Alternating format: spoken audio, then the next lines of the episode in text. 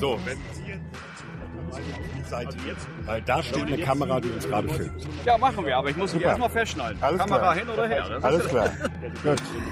So, So, ich mach's hier mal an. jo, So, das Schloss ist jetzt gesichert. Jetzt spanne ich mal die, die Beckengurte. jawohl. Wo So, die Schultergurte müssen Sie noch. Normalerweise hätten Sie jetzt noch Beinmanschetten dran. Ja. Ober- und Unterschenkel. Die Beine werden mit dieser Leine fixiert. Ja. Desgleichen die Arme. Da würde diese Leine hier durch die Weste, wenn Sie die Weste anhätten, hätten, würde Damit- das so rübergehen. Im Fall eines Ausschusses, sobald Sie den Sitz aktivieren, werden die Extremitäten an den Ja. Sitz angezogen. Ja. Das ist der Hinweis. Super, vielen Dank. So, eine neue Folge Jung und Naiv. Wir kehren zurück zum Tag der offenen Tür. Mit wem? Ja, mit Thomas Wiegold. Ähm, ich berichte über die Bundeswehr und jetzt auch mal für Jung und Naiv. Und bitte die junge Dame ein Stück auf die Seite zu bringen. Danke. Danke. Ja, äh, jetzt willst du wissen, was ich hier mache. Ja, was machst du hier? Also erstens sind wir beim Tag der offenen Tür der Bundeswehr. Zweitens sitze ich in dem Gerät, was metaphorisch in der Politik immer wieder Das vorkommt. ist der äh, Bürostuhl von von der Leyen. Nein, das ist ein Schleudersitz. Ja. Ja, ja, ja, gut. Also wo man immer sagt, äh, ein Schleudersitz äh, in der Politik. Äh, das ist der Schleudersitz, der im Tornado-Kampfjet eingebaut ist, Der hinter dir steht. der hinter mir steht. Das ist allerdings ein nicht mehr funktionsfähiger, sozusagen das Demo-Modell. Und dieses Ding ist dafür da, also klar, wenn die Maschine abzuschmieren droht oder getroffen ist in einem, einem Luftkampf und nicht mehr flugfähig ist, dann kann man hier ziehen. Das ist ein kleiner Griff. Und dann schießt der ganze Sitz, also da wird erst das Dach abgesprengt, sinnvollerweise, damit ich nicht mit dem Kopf gegen das Dach donnere. Wäre lustig, wenn, wenn das Dach äh, nicht weggeht. Das wäre nicht lustig, das wäre ziemlich unpraktisch. So, und dann schießt mich das raus, der ganze Sitz und der Fallschirm ist hinten im Sitz drin und dann schwebt man mit dem ganzen Sitz zur Erde. Kannst du wieder rausgehen, wenn du willst. Äh, Kommst du da wieder alleine raus? ja, warte. Bin mal gespannt. Release. Schafft er, schafft er das alleine? Ah, drücken. Wunderbar. Ja, sonst hätte ich ja rausschießen müssen. Das Ja, genau. wollen wir heute nicht. Einfach nur aufstehen und alles ist gut. Dann fällt alles so ab. Ah, das ist ja schick. So wie bei, wie bei Star Wars. Ja, so ähnlich. Nur bei Star Wars fliegt ja das ganze Raumschiff raus, also die ganze Rettungskapsel. Seit wann gibt's Schleudersitze? Se- Seitdem es Tornados gibt? Äh, Nee, schon ziemlich lange, länger als es Tornados gibt. Äh, eigentlich seitdem es äh, diese Überschallkampfjets gibt. Weil da hat man ja keine Chance rauszuklettern.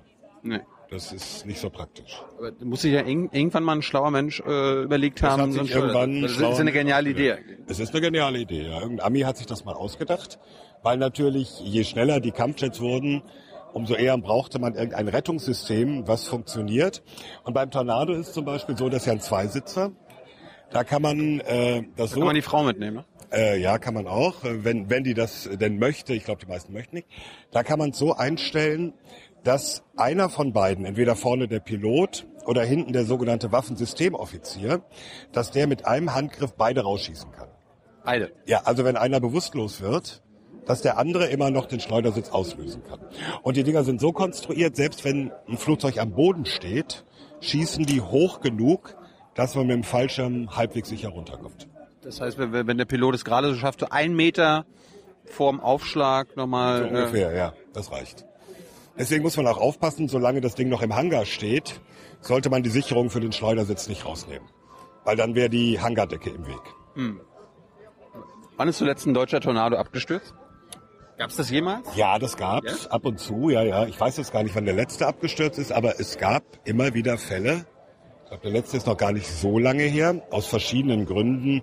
Äh, zum Beispiel, dass die beim, beim Flug in den Bergen nicht rechtzeitig vor dem Berg hochgezogen haben, das falsch eingeschätzt haben. Solche Dinge gibt's immer wieder, allerdings äh, relativ selten. Kein Vergleich zu den 60er Jahren mit dem Starfighter, wo er sozusagen alle paar Tage einer runterfiel.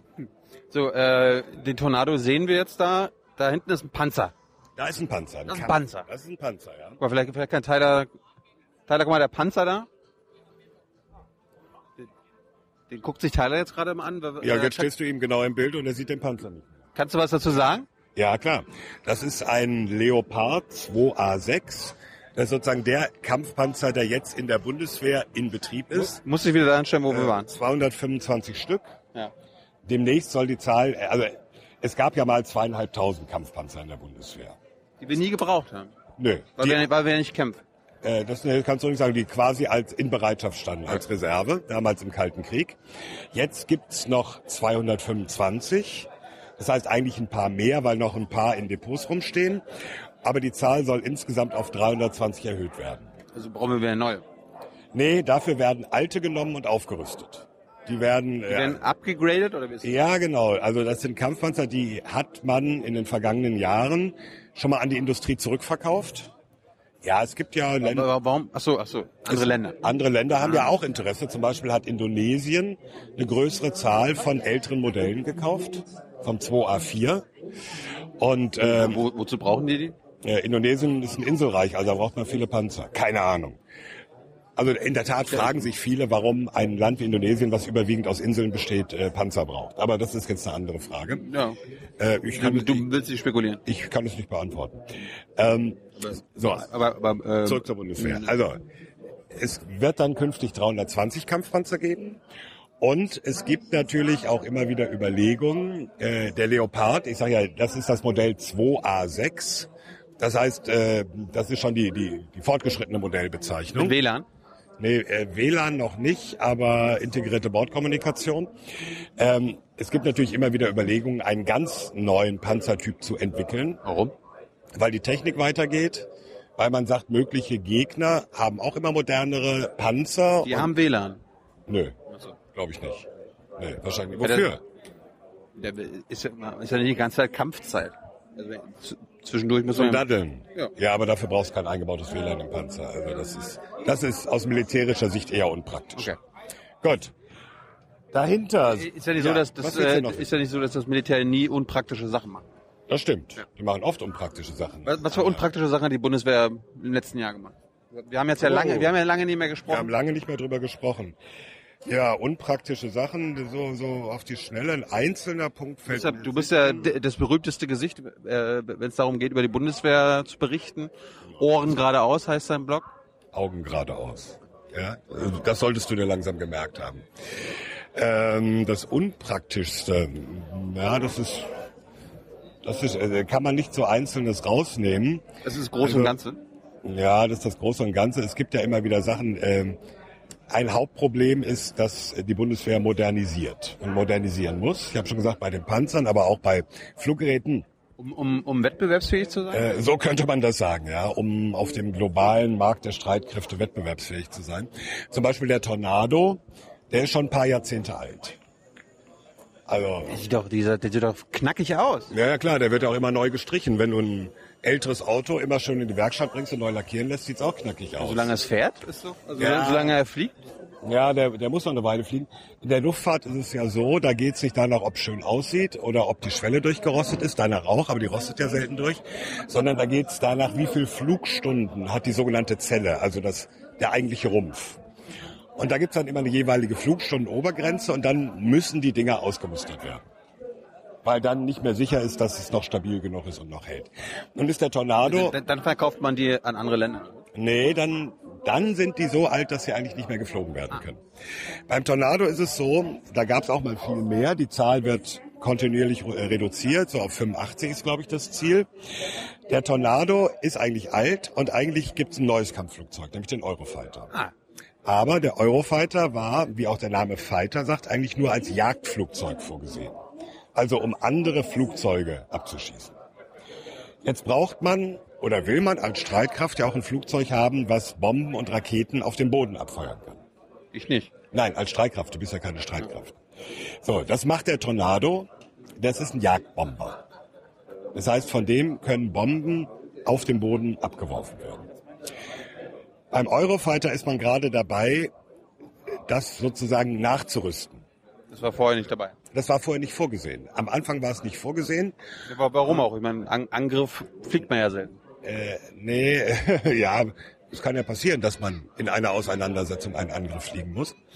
Aber es war eigentlich ursprünglich mal gedacht, als man das Ganze geplant hat, vor Jahrzehnten, man hat den Eurofighter als Jäger und den Tornado als Jagdbomber. So, dann ist die Zahl, die Bundeswehr ist geschrumpft, geschrumpft, geschrumpft. Die Zahl der Kampfflugzeuge ist auch immer weniger geworden. Dann haben wir gesagt, das ist eigentlich ein ziemlicher Blödsinn. Äh, warum machen wir nicht ein Flugzeug, was alles kann? Also der Eurofighter muss alles können. All in one. All in one. So. Das ist teuer, das dauert, weil bei Luftfahrt ist alles teuer, was nachgerüstet wird und eingebaut wird. Es muss auch alles abgenommen werden und jede einzelne Schraube und so Wie weiter. bei, wie bei Apple. Nein, das ist äh, schlimmer als bei Apple. Es ist wie bei Boeing oder bei Airbus, auch bei zivilen Flugzeugen. Wenn da eine neue Taschenlampe äh, ins Cockpit gehängt wird, brauchst du eine Genehmigung dafür. So, und das ist bei dem auch. Deswegen, ähm, weil das so ein bisschen schleppen geht mit dem Eurofighter, bleibt der Tornado in einigen, also in einer reduzierten Zahl, bleibt noch. Und das hat ja auch noch einen anderen, anderen Grund. Der Tornado ist, da haben wir schon mal drüber gesprochen, dafür ausgerüstet, Atombomben abzuwerfen. Der hier.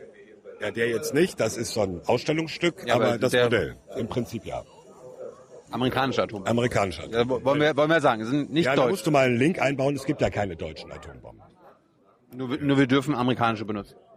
Äh, Im Fall der Fälle. Im Fall der Fälle, Grünes Licht aus Washington.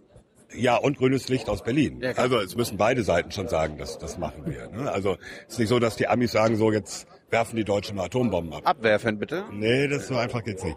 So, und äh, das geht wiederum nur mit dem Tornado. Weil die Vorrichtung, solche Bomben zu transportieren und abzuwerfen, hat nur der Tornado. Das wäre doch ein guter Grund, einen Eurofighter zu holen, damit man sagen kann, okay, wir können keine Atombombe abwerfen. Ja, das ist eine politische Entscheidung. Will man darauf verzichten, diese Möglichkeit zu haben, dass die sogenannte, der Fachbegriff ist nukleare Teilhabe. Und die Überlegung dahinter ist, wenn wir auf diese Weise mit im Boot sind bei diesen ganzen Nuklearentscheidungen, haben wir auch einen gewissen Einfluss darauf, ob in einem Konflikt, in einem Krieg überhaupt Atombomben eingesetzt werden. So, hoffentlich kommt nie dazu, auf keiner Seite, aber man weiß es nicht. Wie, äh, wie ist da der Stand? Also soll es noch nachgerüstet werden beim Eurofighter? Nein, es wird nach heutigem Stand nicht nachgerüstet beim Eurofighter, auch einfach, weil es so unverschämt teuer wäre. Äh, also die Summen sind einfach nicht da. Da ist es dann günstiger zu sehen, von den Tornados, die noch gut erhalten sind, die noch nicht so viele Flugstunden haben, die äh, guten aufzuheben sozusagen. Und für diese Rolle für die nächsten Jahre vorzusehen, wie das in zehn Jahren aussieht, weiß ich auch nicht. Wie, wie lange fliegt denn jetzt der, der neueste Tornado noch? Also wie lange könnte denn noch eine Atombombe hier rumfliegen? Also geplant sind, glaube ich, äh, Flugzeit noch oder Flugnutzungszeit noch zehn Jahre. Echt? Oder 15? Habe ich jetzt nicht so parat. Also es geht schon noch eine ganze Weile. Ne? Und äh, gut, da muss man gucken, wie sich die weltpolitische Lage entwickelt. Wie sich der Umgang mit äh, Atomwaffen entwickelt. Ist ja alles nicht so einfach. Gut, aber das wäre ein extra Thema und da haben wir auch schon mal drüber gesprochen. Ja, ich, ich glaube, Atombomben haben wir schon oft gemacht. Ja, Warst du auch bei der REC-PK, warst du auch dabei. ja, ja, ja. So, Das war's eigentlich. Ja, ganz hinten, das sieht man jetzt nicht, steht noch sozusagen die dicke Wumme, nämlich äh, Artillerie, die Panzerhaubitze 2000. Äh, das ist so, ein, so eine gepanzerte Selbstfahrerfette und damit können Granaten über 30 bis 40 Kilometer Entfernung verschossen werden. Punkt genau. Ja, äh, definiere punktgenau. Ja, also wenn wenn 30, 40 Kilometer du getötet werden solltest. Dafür ist es eigentlich nicht gedacht. Also sagen wir mal, ich würde immer mal so um die 100 Meter äh, Radius äh, einberechnen. Äh, das war so ein bisschen das Problem. Deswegen hat die Bundeswehr oder auch das Bisschen, Verteidigungs un- bisschen ungenau, ne? ja, das Verteidigungsministerium hat sich deswegen auch lange gescheut, die nach Afghanistan zu schicken. Äh, die standen da in den Camps, da gab es drei Stück. Könnte Zivilisten treffen. Äh, Zivilisten gehö irgendwie Kollateralschaden, wie das so schön heißt. Also etwas treffen, was es nicht treffen soll, in der Tat. Also punktgenau ist es nicht. Äh, es ist, wie heißt es so schön, eine Flächenwaffe. Aber irgendwann hat man entschieden, es ist genau genug für die Zwecke, die wir vorhaben. Schön. Ja, Dankeschön. bitte.